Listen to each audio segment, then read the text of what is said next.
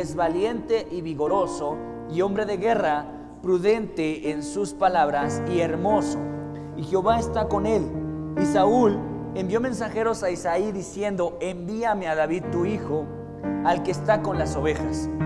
Y tomó Isaí un asno cargado de pan, una vasija de vino y un cabrito, y lo envió a Saúl por medio de David, su hijo. Esta es la lectura panorámica del el día de hoy. Una lectura en donde vemos un primer versículo complicadísimo. La complicación se encuentra en que dice que el espíritu de Jehová se apartó de Saúl y le atormentaba un espíritu malo de parte de Jehová. Y esto lo repite tres veces. Tres veces dice que de parte de Jehová. Y nos deja entonces una pregunta muy importante para todos. ¿Dios trabaja con los demonios? Dios envía demonios a tu vida, Dios usa a los demonios para su trato para contigo. La pregunta es, ¿Dios trabaja con ellos? Necesitamos una aclaración teológica, porque no podemos avanzar sin antes dejar en claro estos versículos que te vas a encontrar en otras ocasiones en la Biblia.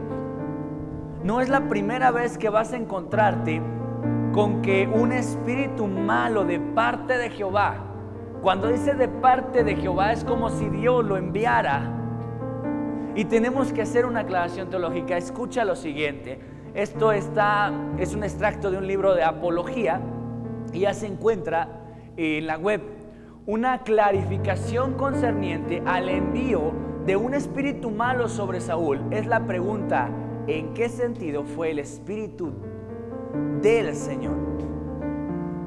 Para ser honestos y justos, el intérprete de la Biblia debe estar dispuesto a permitir que las características lingüísticas peculiares de los lenguajes antiguos sean clarificados y entendidos en concordancia a la manera en que estos en que esos lenguajes funcionaban.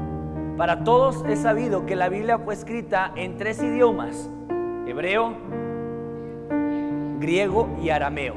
En su mayoría, hebreo, especialmente el hebreo antiguo, como la mayoría de otros lenguajes de ese entonces y ahora. Ahora escucha, así el hebreo tiene dos divisiones, el hebreo antiguo y el hebreo moderno. No es lo mismo el, el hebreo antiguo porque si tú vas allá a Israel, algunos hablan hebreo, y, ese hebreo no es el hebreo de la Biblia necesariamente. Ahora, estaba literalmente, perdón, especialmente el hebreo antiguo, como la mayoría de los otros lenguajes, de ese entonces y ahora, estaba literalmente lleno de lenguaje figurativo, figuras de expresión, semitismos, expresiones coloquiales y modismos. De la misma manera que en México nosotros tenemos muchas expresiones como qué padre. Para nosotros qué padre, ¿qué significa, Jos? Qué padre. Va a decir qué chido. Significa qué chido. Escucha, cuando nosotros decimos qué padre o qué chido, para los que somos de, barrio, para los que el barrio ha pasado por nosotros y nosotros por el barrio, eh, tiene ciertas connotaciones, tiene cierto significado. Pero imagínate que en la Biblia para los hebreos diga, qué padre, ellos van a decir, qué padre, qué, paternal, significará, qué significará qué paternal o qué significa. Son modismos. Frecuentemente se daba el caso que los verbos activos eran usados por los hebreos para expresar no la realización de una cosa, sino el permiso de una cosa que se dice que la gente hace. Esto es un extracto del libro de, Bullinger y ahí trae las fechas. Siguiente. Similarmente, la figura de expresión conocida como metonimia del sujeto, donde la acción ocurre del sujeto ocurre donde la acción es puesta por la declaración concerniente a, esta. parece un trabalenguas, escucha. A donde lo que se dice que se hace es puesto por lo que es declarado o permitido. Siguiente. ¿Es todo verdad? No. O predicho, como siendo hecho. o donde una acción que se dice que se hace es puesta por la ocasión dada por tal acción. Una vez más, extracto de Bullinger. Por ende, cuando la Biblia dice que el espíritu atormentador que molestaba a Saúl era del Señor, el escritor estaba usando un modismo para indicar que el Señor dejó o permitió que el espíritu atormentador viniera sobre Saúl. George Williams comentó, lo que Dios permite es declarado en la Biblia como si Él lo realizara. Bajo esta aclaración teológica, entonces entendemos que no lo envió Dios literal, no usa demonios para el trato con la vida del hombre, permite la acción demoníaca en nuestras vidas para tratar cosas con nosotros. Así como permite accidentes, permite enfermedades, escaseces en tu vida, todas ellas, todo ello es usado para el trato de Dios a tu vida. Ahora, ya que aclaramos esto, volvemos al versículo 14 que dice, el Espíritu de Jehová se apartó de Saúl. Y aquí está la respuesta. ¿Por qué vino un espíritu malo a atormentar a Saúl? Por esta razón. El Espíritu de Jehová se apartó de él. Ahora, el punto no podríamos llamarlo, el primer punto no podríamos llamarlo cuando el Espíritu Santo se va, porque eso ocurría en el Antiguo Testamento. ¿Te acuerdas de Sansón? A Sansón lo dibujan o lo, o lo muestran en las películas, en los libros, en los dibujos como un hombre musculoso, pero en realidad Sansón no era musculoso. Sansón era un judío normal, con el físico normal lo extraordinario de Sansón era la fuerza que, fluía de él. ¿Proveniente de quién, teólogos? Del Espíritu Santo. Cuando el Espíritu Santo lo dejó, se volvió un debilucho. Y entonces pasó lo que pasó, terminó como terminó. Y cuando él se arrepintió, estando atado a los pilares de los filisteos, vuelve el Espíritu de Jehová sobre él y él rompe los pilares y cae. Todos los filisteos se mueren. Entonces, en el Antiguo Testamento el Espíritu Santo iba y regresaba, llegaba y se iba. Pero ¿qué hizo Jesucristo a la vida del hombre? Jesucristo hizo el sello del Espíritu Santo. Con su sangre preciosa sobre nuestras vidas, abrió el lugar del Espíritu Santo en nuestro corazón para que el Espíritu Santo no solo visitara, sino habitara. Yo sé que noblemente en congresos evangélicos has escuchado expresiones como, visítanos Espíritu Santo, queremos que nos visites, pero el Espíritu Santo no quiere visitarte, quiere habitarte. Quiere ser un residente perpetuo en tu vida y eso se logró solamente a través de la sangre de Cristo. Entonces, en nuestra vida no se puede ir como en la vida de Saúl, pero sí puede pasar algo que si Dios no está en tu vida es evidente. Me voy a adelantar mucho al último punto solamente para darte para que te muestre algo importante. En el versículo 19 eh, no, 18 dice, entonces uno de los criados respondió diciendo, he aquí yo he visto, di conmigo, yo he visto a un hijo de Isaí que, de, de Bet Elem que sabe tocar que es valiente, vigoroso, hombre de guerra, prudente en palabras y hermoso, y Jehová está con él. Jehová está con él y todos los atributos antes mencionados es por la evidencia de que Dios está con él. Y todo lo que está pasando en la vida de Saúl es, referente de que Dios no está con él. Entonces, amada iglesia, no, no podemos universalizar ni generalizar Hoy en día con esto de las feminazis que les llaman, todas las mujeres están pero para contra todos los hombres, generalizando que los hombres somos una bola de violadores y, de malintencionados. No todos, pero ellas generalizan, ¿cierto o no? Es como si dijéramos, todas las mujeres son chismosas. No es cierto, no todas las mujeres son chismosas. La mayoría, no, no todas. No podemos generalizar actitudes de hombres ni actitudes de mujeres. Tampoco podemos generalizar que todos aquí tenemos al Espíritu Santo. Eso es evidente. Como fue evidente en la vida de David, dice, yo puedo verlo, puedo ver sus habilidades a través de sus características que Jehová está con él. ¿Sí lo entiendes así? Jehová está con él porque yo lo puedo ver. ¿Cómo lo puedo ver? A través de esos atributos. Es prudente para hablar. O sea que se te nota cuando hablas si está o no está el Espíritu Santo. Ahora, puede estar de tres maneras el Espíritu Santo en tu vida. Pon atención. O está ferviente, que significa ardiendo. O está eh, contristado. O está apagado. O un cuarto estado, no podemos llamar estado. O no está. ¿Sí me entendiste? o está ferviente a todo lo que da. Yo no creo que alguien que tenga al Espíritu Santo ferviente y a todo lo que da, en la alabanza esté así. No creo, perdóname, pero no lo creo. No creo que a la hora de la palabra de Dios el ferviente en el Espíritu Santo esté. Yo no lo creo. Perdóname, no lo creo.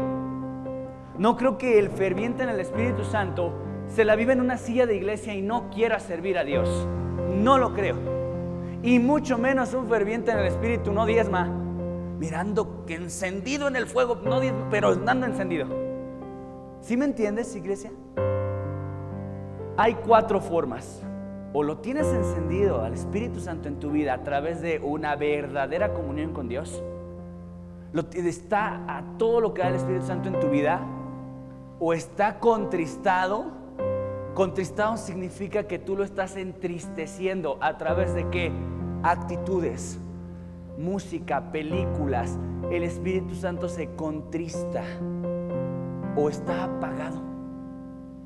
Está ahí, pero totalmente apagado o no está, que es lo más peligroso a lo que te, puedes exponer como ser humano, aunque suene exagerado.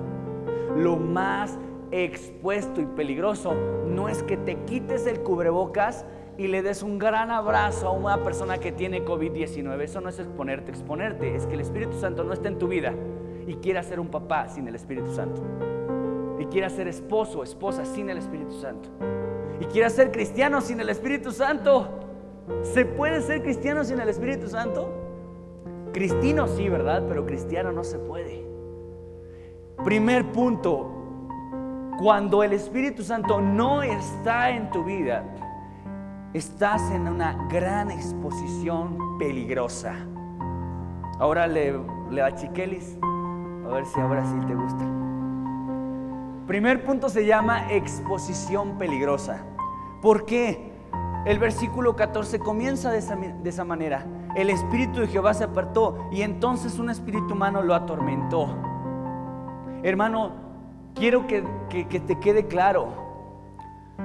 La exposición a la que todos nos sometemos o a la que Dios nos permite estar es para que podamos entrar en el trato de Dios.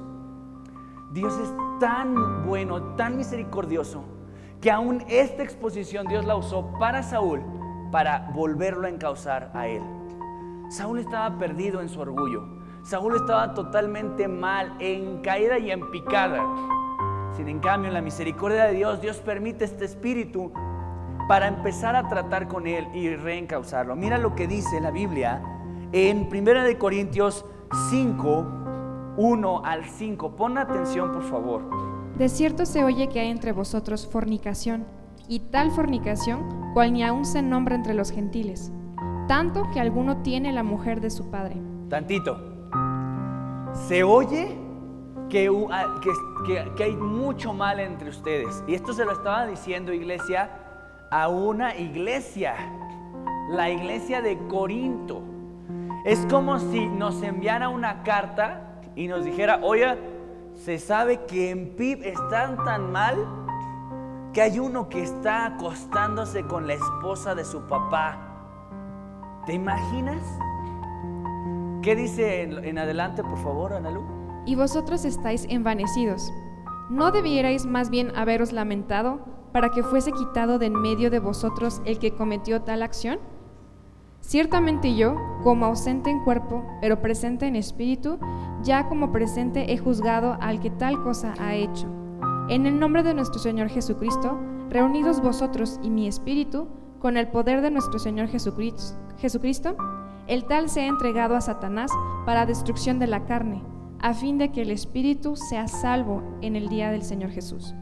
Gracias.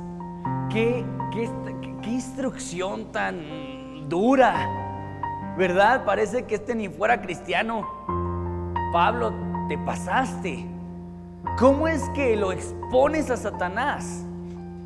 El punto se llama exposición peligrosa. Cuando este hombre pasó por el trato de la iglesia primitiva, estoy 100% seguro que antes de exponerlo al diablo mismo, a Satanás, hablaron con él Oye, andas con la mujer de tu padre, eso está mal, arrepiéntete. No hizo caso, llevaron testigos, no hizo caso, hasta llegar al punto máximo de decir, entréguenlo a Satanás, expónganlo a su destrucción. ¿Por qué? Porque la Biblia dice que el diablo anda como león rugiente buscando, no dice devorando, buscando a quien devorar. ¿Cuándo devora el diablo? Cuando está expuesto. Entonces dice, no quiere su maldad, expónganlo. Porque en esa exposición puede haber una reacción y si no, una consumación. Amada iglesia, tú y yo tenemos que ver a nuestro Dios misericordioso que permite ataques espirituales para planes divinos. Di conmigo esa frase, ataques espirituales para planes divinos. ¿No es este un ataque espiritual impresionante? literalmente es, dice, porque el Espíritu sea salvo en el día del Señor Jesucristo. ¿Te das cuenta cuál es el objetivo de este plan? Para que sea salvo en el día del Señor Jesucristo. el tal sea entregado a Satanás para muerte de la carne. Especifica carne porque recuerda algo. Cuando Dios permitió el ataque en Job, le dijo, toca todo menos su vida, su alma le vas a destruir la carne, todo le vas a hacer trizas, menos su alma. Entonces, este es el mismo caso, caso parecido.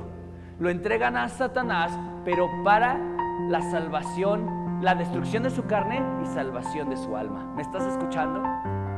¿Qué le destruyó Satanás a, Job? Todo menos su alma.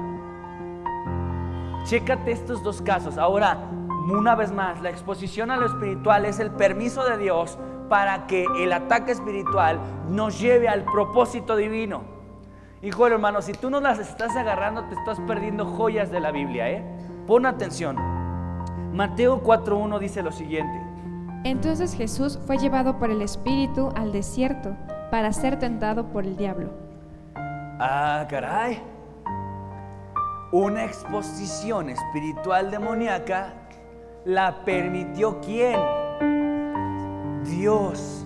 ¿En quién? En Jesucristo. Así es de que somos exentos de ataques espirituales. Podrías pasar por ello. No es una regla general, ¿eh?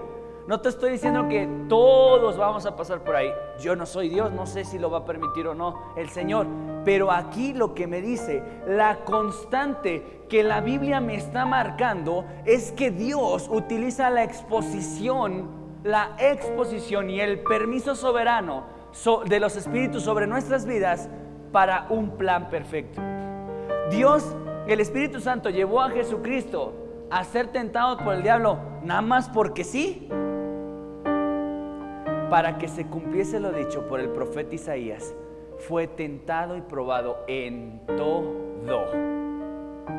Así que aún eso Dios lo permite para un plan. ¿Tenía un plan en Saúl, en Saúl por este demonio? ¿Tenía un plan, iglesia? Permitir que un demonio la atormentara, tenía un plan. Dios es un Dios de planes. Para que te despiertes, dilo conmigo, Dios es un Dios de planes. Lucas 22, 31. Dijo también el Señor, Simón, Simón, he aquí Satanás os ha pedido para zarandearos como a trigo. Este es un, es un versículo que hemos mencionado muchísimo. Satanás va con Dios y le ha pedido, no sé cuántas veces ha pedido tu vida Satanás. ¿Con qué objetivo? Zarandearte como a trigo. Esta me acuerdo que fue una prédica de mártires hace tres años. Y recuerdo que el trigo es, un- es una semilla, un cereal, una gavilla. Pero lo que sirve del trigo no es la varita. ¿Qué sirve del trigo? Las bolitas, las, esas espiguitas. Cuando zarandeas a alguien es para que, que se le caiga el fruto. Entonces, algo que Dios permite, permite a cristianos ser zarandeados para que el fruto caiga. Y cuando pasa esto no es porque Dios quiera verte sufrir, sino porque cuando pasa esta poda, di conmigo poda, es para que haya más fruto. Es el proceso de Dios. Dice Dios que el que lleva fruto no dice que bueno, ya lo lograste. Tienes fruto, se te ven bien bonitas las manzanas, bien bonitos tus duraznos. No, dice el que lleva fruto lo voy a qué? A podar. Espérate Dios, no la hagas. ¿Cuánto cuesta sacar el fruto y todavía que nos podes? Sí, porque en la ley de la jardin- jardinería, más o menos lo sabe Abraham, digo, no se dedica 100% a eso, pero para, para que un árbol crezca más y tenga más, se tiene que podar. Por eso, en Pedro pasó esto, iglesia. En Pedro pasó que Dios permitió este zarandeo o, iba a tomar esa decisión Dios para que mostrara el fruto, para mostrar fruto en su vida. ¿Hay plan de la intervención demoníaca en el hombre? Hay plan. Hay propósito. Hay propósito para estes- estos permisos divinos. Segunda de Corintios 12.7 o segunda a los Corintios 12.7. Y para que la grandeza de las revelaciones no me exaltase desmedidamente, me fue dado un aguijón en mi carne, un mensajero de Satanás que me abofetee para que no me enaltezca sobremanera. Saúl fue el único hombre en la tierra en quien Dios permitió el ataque o la exposición a un espíritu inmundo? No. Hemos visto casos, incluyendo el de nuestro Señor Jesucristo, a una exposición demoníaca. Pero aquí vemos a uno de los patriarcas del Nuevo Testamento, Pablo. Pablo dijo a los corintos, porque la grandeza de las revelaciones no me levante, porque aquí dice porque, no me levante, en realidad es para qué, no me levante desmedidamente o desconmedidamente. Te esta versión más rebuscada no puede estar, ¿verdad? Parece lenguaje político. Me es dado un aguijón en mi carne, un mensajero de Satanás que me abofetee para que no me enaltezca sobremanera. Esto lo dijo Pablo. Algunos teólogos dicen que este aguijón refería a su físico, ya que Pablo tenía un problema en los ojos, él tenía los ojos saltones. Entonces, eh, Pablo era feo. Y entonces él decía que esto era causa porque un, un mensajero de Satanás, aquí lo dice, era para que le recordara, no te me enaltezcas, Pablo. Porque las revelaciones de Pablo estaban impresionantes. Él escribió la mayoría del Nuevo Testamento, básicamente. Las reglas, las bases de la teología sistemática son romanos. Si tú te echas romanos verso a verso, iglesia, vas a estar más robusto en teología que el mismo Conan el bárbaro. Es teología sistemática, una sustancia. Por eso la mayoría comenzamos por los evangelios, porque Jesús hace simple lo eterno, pero Pablo trae bases impresionantes de la teología. Entonces le fue dado, le fue conferido esta revelación y, y Pablo estaba consciente que este mensajero de Satanás tenía como propósito, no se te vayan a sumir los humos, no se te vayan a disparar los humos a la cabeza. Mira lo que dice Romanos 8:28. Y sabemos que a los que aman a Dios, todas las cosas les ayudan a bien. Esto es, a los que conforme a su propósito son llamados. conforme al propósito. Todas las cosas ayudan a bien. Esto implica ataques espirituales, exposición espiritual. Esto implica enfermedades, esto implica accidentes, esto implica todo lo que Dios no quiere, pero permite. Por ejemplo, un ejemplo práctico. Dios quiso, fabricó el accidente de Yair. Él quiso que se le cayera un tráiler encima. Él no quiso. Él permitió. Y lo hizo porque sí, nada más porque quería verlo medio tronado al pobre Yair. Lo hizo por un propósito. Un propósito de Dios en la vida de Yair. Entonces todo lo que pasa en nuestra vida, sea una enfermedad, sea una escasez, sea lo que sea, aún una exposición demoníaca como la que vivió Pablo, como la que vivió Pedro, como la que vivió nuestro Señor Jesucristo, como la que vivió Saúl, tienen como objetivo el trato de Dios. Mira lo que dice la palabra de Dios a uno de los casos más obvios de la Biblia en cuanto a exposición demoníaca para el trato de Dios.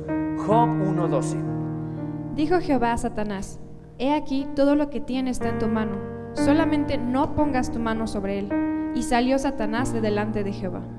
Bueno, ni le dijeron dos veces, ¿verdad? Al diablo. O sea, no, dijo, no negoció el diablo. No, espérate, Dios, no, no hay que ser tan gacho. No, en cuanto le dio el permiso, porque es lo único que lo separa de tocarte al diablo, el permiso de Dios. En cuanto le dio el permiso, ¡fum! Y hizo y deshizo, y luego regresa y, y, Dios le da otro chance diferente, le da permiso de tocar ahora su cuerpo y lo hace trizas, pero jamás tocó su alma. Y Job dijo dos de las frases más importantes de su libro. Uno, Job no atribuyó despropósito alguno. ¿Por qué? Toda exposición demoníaca tiene un propósito. No la, no la envía Dios, la permite. Pero tiene un propósito el permiso de Dios. Y dos, la segunda frase más importante del libro de, de Job, conocida como el ombligo del libro de Job, de oídas te había oído, mas ahora mis ojos te ven. Y lo dijo quién, iglesia? Un hombre descrito por Dios mismo como temeroso de Dios, apartado del mal. ¿Cuántos temerosos de Dios y apartados del mal y justos hay aquí? Levante su mano. No, si a Job le fue así, siendo así, imagínate los demás cómo vamos a andar.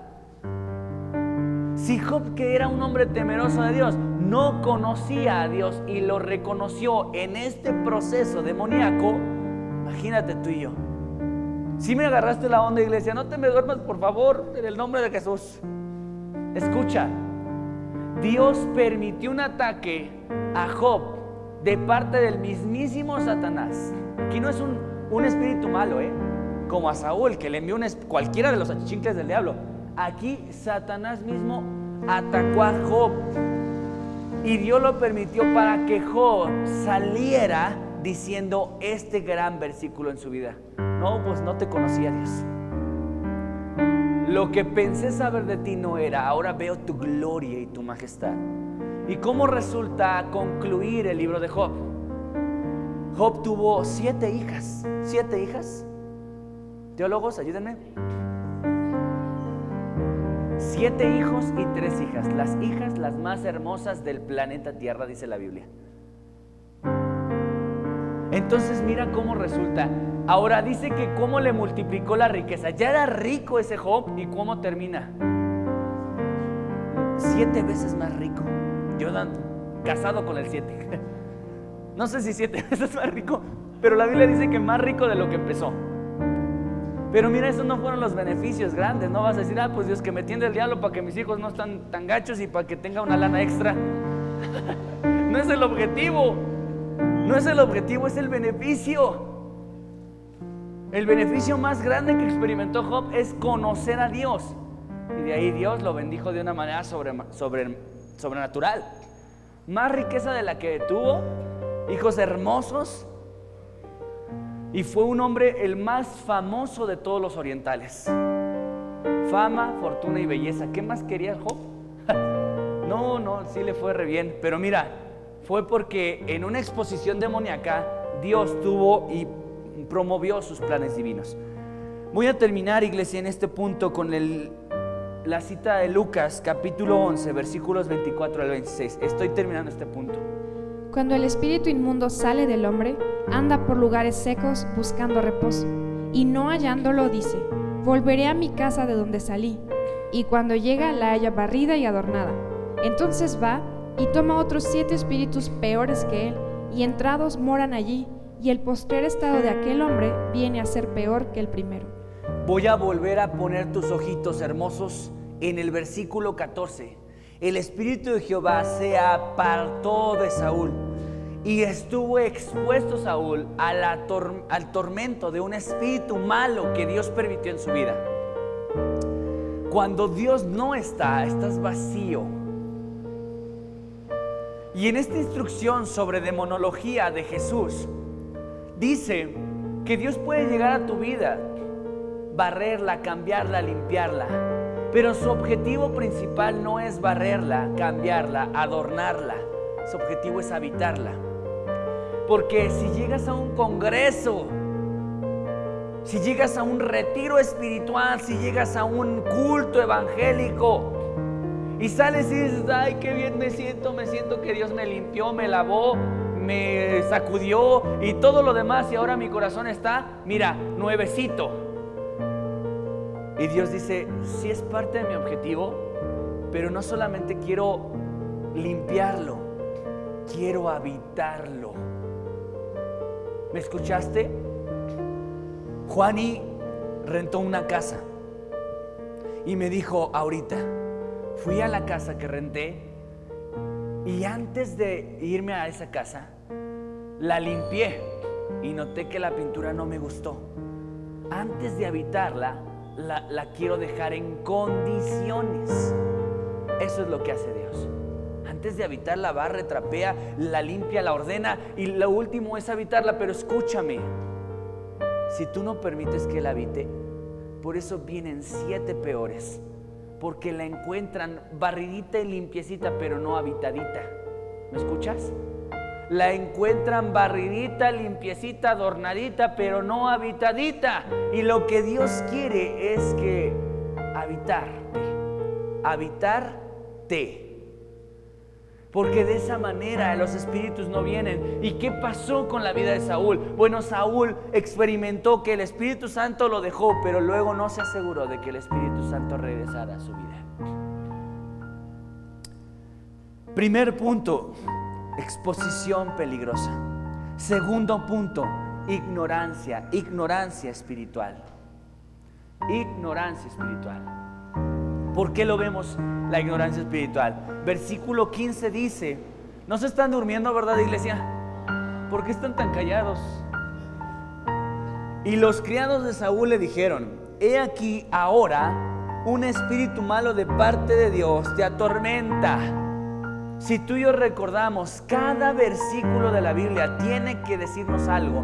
Por el solo hecho de que Dios no rellena su Biblia, Dios pone en su Biblia todos los versículos porque tienen como objetivo edificar nuestras vidas. ¿Qué significa esto de los criados fueron a Saúl y le dijeron, estás poseído o atormentado al menos? ¿Qué significa iglesia? Saúl ni siquiera sabía qué estaba pasando en su vida. Él ni siquiera sabía qué ocurría en su vida. Había una ignorancia a lo espiritual que le estaba ocurriendo. ¿Me estás agarrando la onda? ¿O fue Saúl quien dijo, no, pues definitivamente un demonio me atormenta? No, le tuvieron que decir. Alguien percibió su condición porque él no percibió su condición. Escucha, vamos a estudiar esto. Mira lo que dice Primera de Corintios 2, 13 al 15. Pon mucha atención. Lo cual también hablamos no con palabras enseñadas por sabiduría humana, sino con las que enseña el Espíritu, acomodando lo espiritual a lo espiritual. Lo cual también hablamos con las doctas, palabras de... Uh, uh, no con doctas, palabras humanas de sabiduría, mas con doctrina del Espíritu, acomodando lo espiritual a lo o sea, todo esto que estamos hablando tiene que discernirse con el Espíritu. Si alguien nos escucha hablando de esto y nomás no está nacido de nuevo, nos tiraría de locos. Estos están locos, diablo te toca y te zarandea y te plagas. Pero obviamente esto tiene que verse con ojos espirituales. Versículo 14. Pero el hombre natural no percibe las cosas que son del Espíritu de Dios, porque para él son locura, y no las puede entender porque se han de discernir espiritualmente. No las puede entender. Ahora mira, esta versión, te digo que esta versión está oh, disparada, más el hombre animal. El hombre animal percibe las cosas que son, no percibe las cosas que son del Espíritu de Dios, porque le son locura. A ver, llega y evangeliza a tu compañero de trabajo. A ver, llégale y háblale a, alguien que tú conozcas. Isa, tú tienes compañeros del foot, ¿cierto? A ver, llega y diles, oye, el Espíritu Santo te ama. ¿Qué van a decir? Gracias, amén, aleluya, gloria a Dios. Un gol por el Espíritu. No. Va a decir, sale Isa, ahí nos vemos. Porque no entienden, les son locura. Porque son animales. Perciben las cosas que son del Espíritu de Dios porque son, les son locura y no las pueden entender. No es que no quieran, no pueden. ¿Sabes por qué cuando lees la Biblia no le entiendes? Es porque no quieras. Porque a lo mejor es un, rasgo de que no has nacido de nuevo y no las puedes entender porque se han de experimentar ex espiritualmente. Se han de discernir espiritualmente. Último versículo. En cambio el espiritual juzga todas las cosas, pero él no es juzgado de nadie. Entonces esta cita presupone a dos tipos de personas, el espiritual y el carnal, o el hombre animal que lo llama esta versión. El carnal o el espiritual. El espiritual lo discierne todo espiritualmente. Ejemplo mayúsculo, la pandemia. Todos estamos en ella, pero el 99% de las personas dicen, es una conspiración de China. Un virus creado para disminuir la población. Es un virus porque, pues, ¿cómo que ataca a los viejitos? Ya no querían dar pensiones. Dicen, dicen eso, que era para no dar pensiones. Entonces, nuestro sistema estaba colapsado en cuanto a pensiones. Vamos a matar viejitos. Y, y hay una de teorías conspiratorias impresionantes. Pero es porque lo ves con los ojos carnales. Pero para un espiritual, ¿cómo lo ve? ¿Quién permitió la pandemia? ¿Para qué? Para muchas cosas. Lo empiezas a ver con ojos espirituales. Eso, en todos los terrenos aplicados en tu vida, tienes que verlo espiritualmente. Versículo que sigue, escucha. Efesios 4, 4 18 al 19. Pon atención. Teniendo el entendimiento entenebrecido, ajenos de la vida de Dios por la ignorancia que en ellos hay por la dureza de su corazón. Teniendo el entendimiento entenebrecido.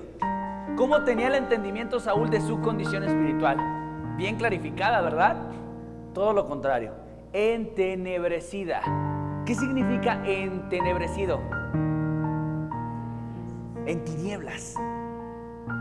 Obscuras, que no hay luz en ello.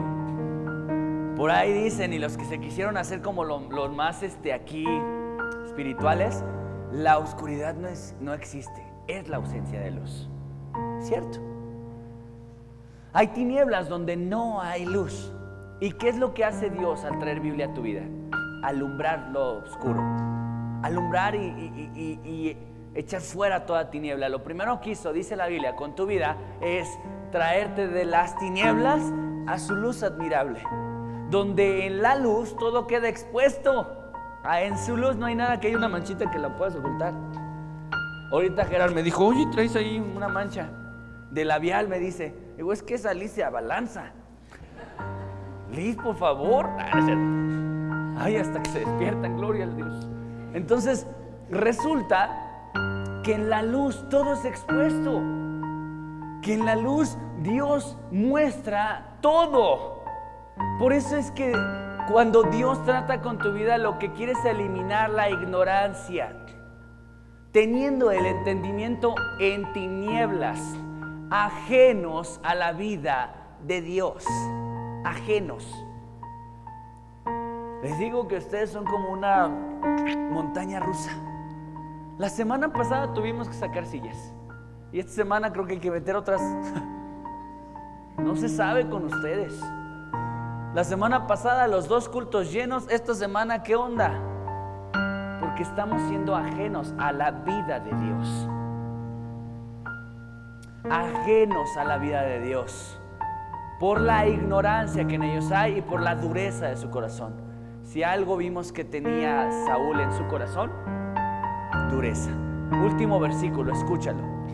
Los cuales, después de que perdieron toda sensibilidad, se entregaron a la lascivia para cometer con avidez toda clase de impureza. Escucha lo que dice Mateo 13, 14.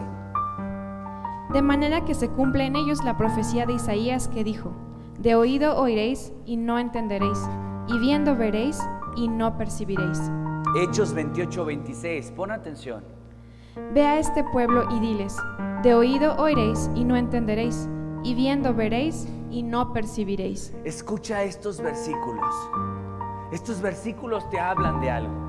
Los mexicanos tenemos un dicho, o estás viendo y no ves, o decimos, ves la tormenta y no te... ¿Qué significa? No la hagas, no, no, no estás viendo lo que está pasando. Dios, es, Dios tiene este, esta, esta enseñanza. A veces nosotros vemos a nuestros hijos hablando como hablan, escuchando lo que escuchan, viendo lo que ven, y tú y yo no vemos lo que hay detrás de eso.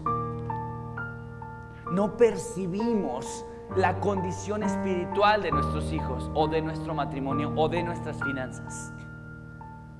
No sé, vemos nuestras finanzas en crisis y decimos, ay, es que el gobierno. Porque todo es culpa del gobierno últimamente, ¿cierto? No, antes no. Pero ahora todas las cosas que pasan, el gobierno. Mi hija se embarazó, es que el gobierno. Antes no era así, no sé, el pueblo le encanta la mala vida. Porque ahora algo pasa, el AMLO, AMLO la está haciendo mal, porque mira AMLO, ¿cuántos muertos? Hay más muertos en otros países, pero seguro AMLO los mata. Pero bueno, escucha, a veces la condición espiritual en la que estamos o en la que están nuestros hijos, nuestro matrimonio, nuestras finanzas y nosotros estamos ciegos. No, mis finanzas están en crisis y empezamos a lanzar nuestras hipótesis por el gobierno, por el coronavirus, por X, pero no te das cuenta que hay algo espiritual. Ay, no espiritualices todo, sí se tienen que espiritualizar, porque somos espíritu. O carnalízalo todo, porque pues eres carnal. Escucha, cuando tus hijos están pasando por algo y ves lo que están escuchando en la música, es un grito de algo está pasando en su vida espiritual. No están conectados, no están leyendo, no están buscando a Jesús, pero la música que escuchan, el lenguaje con, el que hablan, las amistades que tienen, son evidentes. Y cuando llega a casa Jesús, piénsalo, vamos a hacer ese ejercicio. Y ve cómo habla tu esposo o habla tu esposa o tus hijos el Señor ve su condición espiritual, pero tú no. Y él dirá, pero ¿cómo?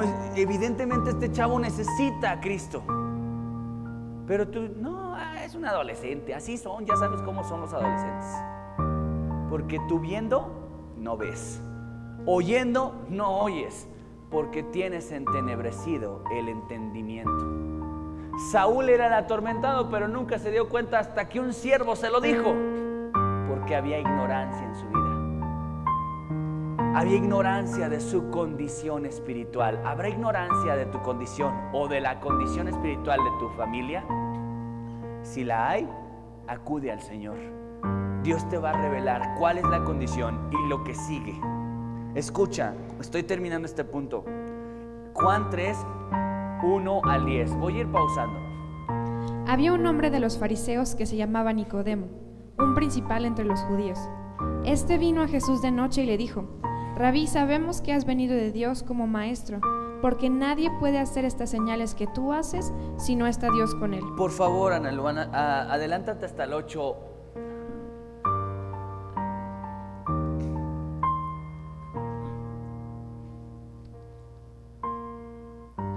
Viento. El viento sopla donde quiere y oye su sonido mas ni sabes de dónde viene ni a dónde va. Así es todo aquel que es nacido del Espíritu. Respondió Nicodemo y le dijo, ¿cómo puede hacerse esto? Respondió Jesús y le dijo, ¿eres tú maestro de Israel y no sabes esto? ¿Eres maestro y no sabes? Jesucristo confronta a Nicodemo con su ignorancia. No lo confronta con su conocimiento, lo confronta con su ignorancia. Y tres veces ataca su ignorancia. No ataca, señala su ignorancia. Lo primero es, es necesario que nazcas de nuevo. ¿Y qué dice Nicodemo en ignorancia? ¿Cómo voy a entrar al vientre de mi madre por segunda vez? Y luego le dice esto del Espíritu Santo, le dice, pero ¿cómo es esto? Y entonces Dios le dice, ¿eres maestro y no sabes? A la membresía de la mañana le dije, imagínate, no es lo mismo enseñar a cualquiera. Los judíos, los judíos se tenían que saber, no me acuerdo a qué edad, ya en el Antiguo Testamento. A los 12, la ley de Moisés. Toda. Se, se la tenían que saber de memoria. Un maestro de la ley, un fariseo, tenía que enseñarle a gente que se sabía la Biblia. Es como si ahora yo tuviera que enseñarles a ustedes y ustedes se saben de memoria eh, la ley. No les estoy enseñando a cualquiera. A mí me, me paniquea enseñarle al hermano Mario. Hermano Mario es una persona que conoce, que sabe. Entonces, los, fariseos enseñaban a gente que sabía, pero fíjate, Dios expone qué de Nicodemo, su ignorancia. ¿Eres maestro y no sabes? No, ¿qué es lo que desconocía a Nicodemo? No es que le desconociera la Biblia, desconocía su situación espiritual. ¿Cuál era su situación espiritual de Nicodemo, iglesia? No te pierdas. ¿Cuál era? Que no era salvo. Nunca le, cuestionó, nunca le cuestionó Dios que no sabía Biblia, sino que no era salvo. Lo que no sabía Nicodemo es que no era salvo. Era un ignorante de su situación espiritual, igual que Saúl era un ignorante de su condición espiritual igual que Saúl. Y a lo mejor nosotros estemos expuestos a esa ignorancia de nuestra condición espiritual, toda vez que el Espíritu Santo no está en nuestras vidas o está apagado o contristado. Avanzamos. Concluyendo en este, este punto, el punto número uno es exposición peligrosa. Punto número dos, ignorancia espiritual. Punto número tres, la misericordiosa intervención. Dice el versículo 16, pon atención, vamos a leerlo juntos para que nos despabilemos. 16.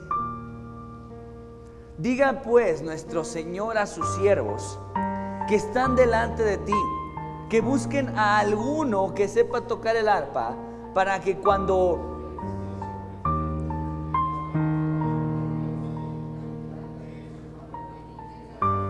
hasta ahí.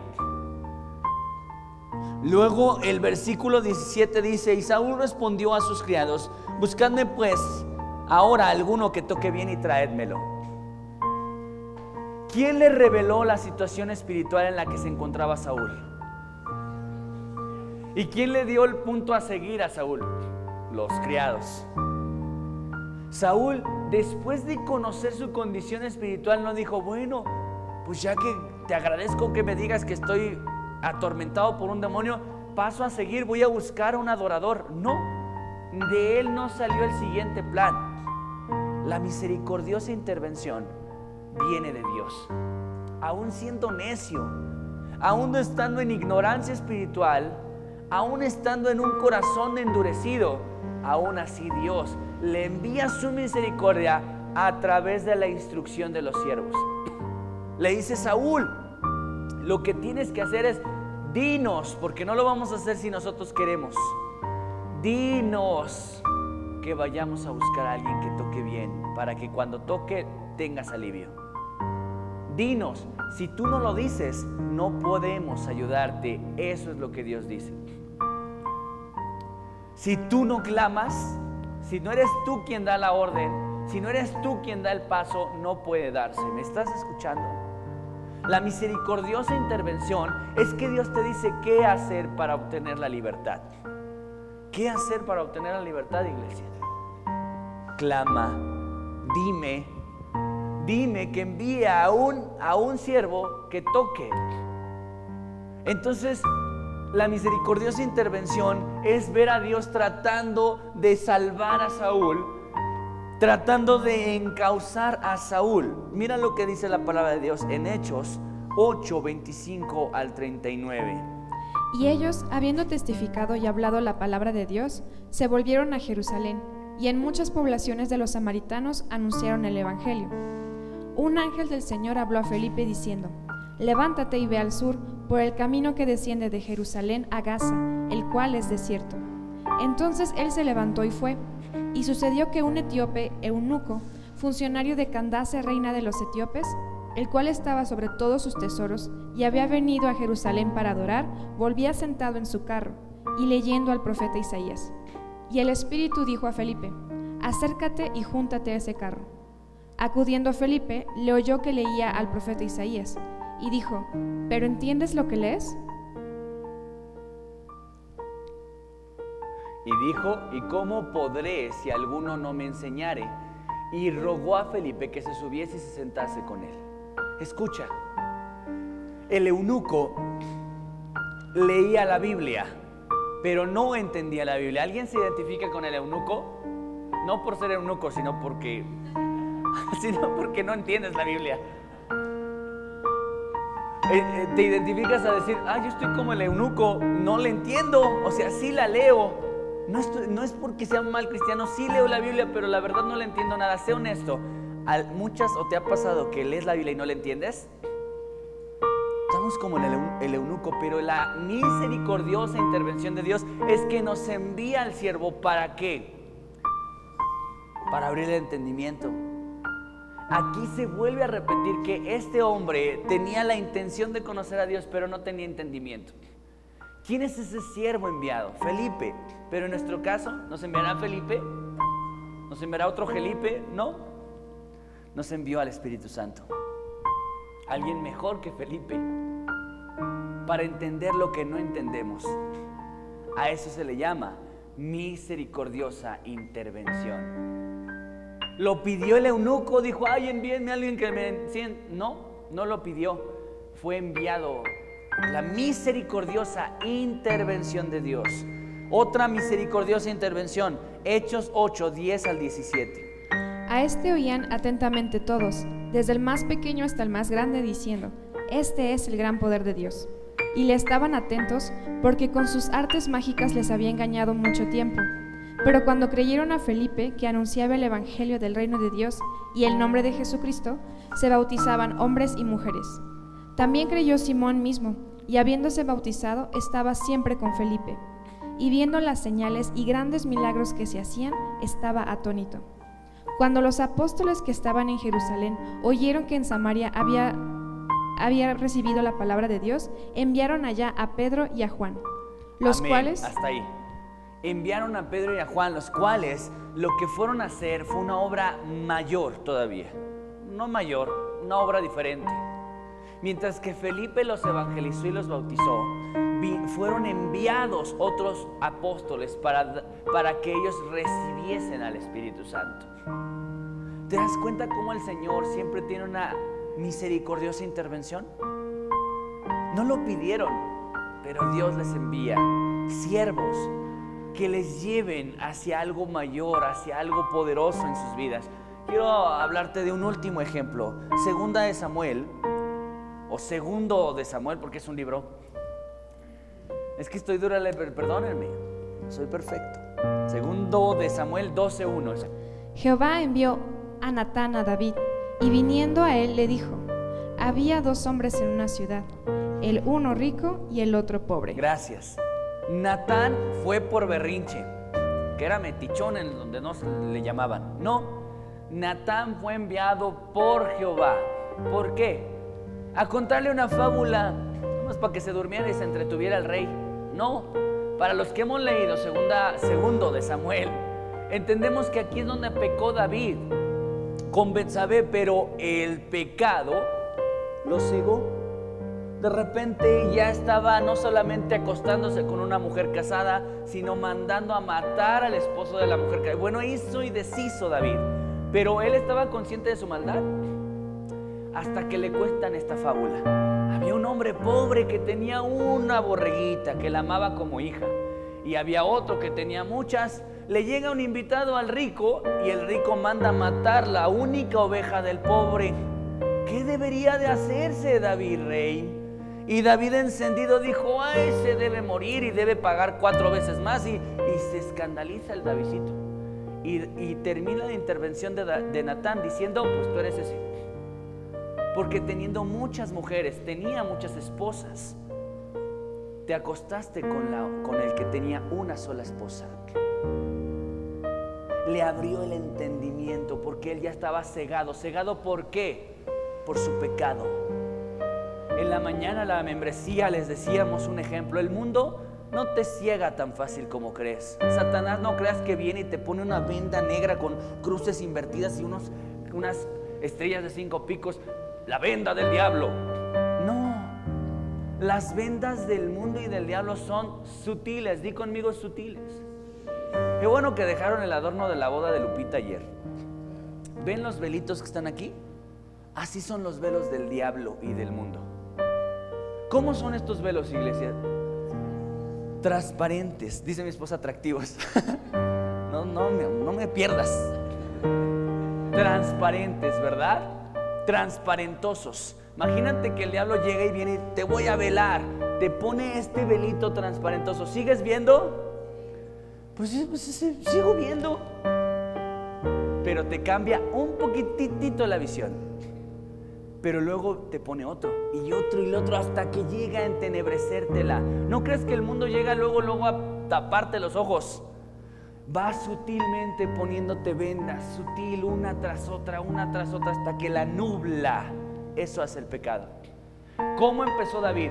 ¿A poco David empezó, este, en cuanto vio, imagínate que estaba en el patio del real y en cuanto vio, ve, se le fue encima? No, ¿cómo empezó el Davidito? Lo vio, ah, caray. Entonces la manda a llamar, segundo paso, segundo velo. No debió haberla mandado a llamar, era una mujer casada bañándose. tercer velo, se acuesta, con ella, se acuesta con ella. Cuarto velo, manda matar. Se empieza hasta que terminó cegado por su pecado. Ya no veía. Así ciega, así cega, ciega o ciega, cega. Cega la ira. Así cega la ira, así cega el mundo, así cega el pecado, así cega el diablo, así cega el mundo. Poco a poco. Imagínate que uno de tus bisabuelos revive. Tus bisabuelos viviendo en la época del rock and roll, donde el rock and roll era censurado porque ¡ah! esos, esos pasos sensuales. Imagínate que tu bisabuelo en la época del rock and roll vieran, no, esos pasos del diablo, el rock and roll. Le ponen un video de reggaetón de Maluma, ¿qué diría? ¡Ah! Pornografía no solamente auditiva, sino visual, sí o no. Pero ¿cómo llegó, cómo llegó los videos de reggaetón a ese punto? Con estos velitos. Uno, otro, otro, hasta que de plano el mundo cegó los valores en, el, mundo, en la gente, perdón. O sea, ahora los videos son, las canciones son pornográficas. Pero ya es normal. O sea, ese tipo de videos eran censurados, no llegaban a la tele por valores. Por valores. No llegaban a la televisión. Pero ahora un niño lo puede estar viendo en su iPad, en el celular los pueden estar viendo porque están al alcance de todos. ¿Cómo llegó eso? Con estos velitos. Poco a poco, uno tras otro, hasta que estaba nublado. Así llegó David a nublar su vista con el pecado. Pero ¿qué hizo la misericordiosa intervención de Dios? Envió a Natán a decirle, esto no estás viendo, pero te voy a mostrarlo. Tu pecado Afortunadamente en la vida de David, David en cuanto le es quitado el velo, ¿qué hizo? Se arrepintió, pidió perdón. Dios perdonó su pecado y sus consecuencias. No, ¿verdad? Porque Dios perdona pecados, no consecuencias. Y David no dijo, ay Dios, pues hazme el paquete completo, por eso te pedí perdón, para que me evites consecuencias. No, David estaba consciente, tengo el perdón de Dios, pero las consecuencias yo me las busqué. ¿Vamos bien? No tan bien, ¿verdad? Nos gustaría que Dios borrara consecuencias junto con pecados. Ah, ¿Qué horas son? Bueno, iglesia, la membresía de la mañana nos dio tiempo llegar al punto número 4 y lo mejor es que todos la siguiente semana lo veamos. Sin en cambio te voy a dar una vista muy buena. El punto número 4 se llama cualidades visibles o el espíritu es visible. ¿Por qué es visible? Porque dice el 18, entonces uno de los criados le respondió diciendo, he aquí yo he visto, yo he visto, no me contaron, yo puedo ver en un hijo de Isaí cualidades visibles de que Jehová está con él. El Espíritu Santo no se finge. El Espíritu Santo no es visible cuando estás temblando y cayéndote hacia atrás. Yo lo creo. Pero no es el rasgo del Espíritu Santo en la vida de un cristiano. Hay rasgos mucho más grandes. Los vemos el siguiente domingo. Ponte de pie, vamos a orar juntos.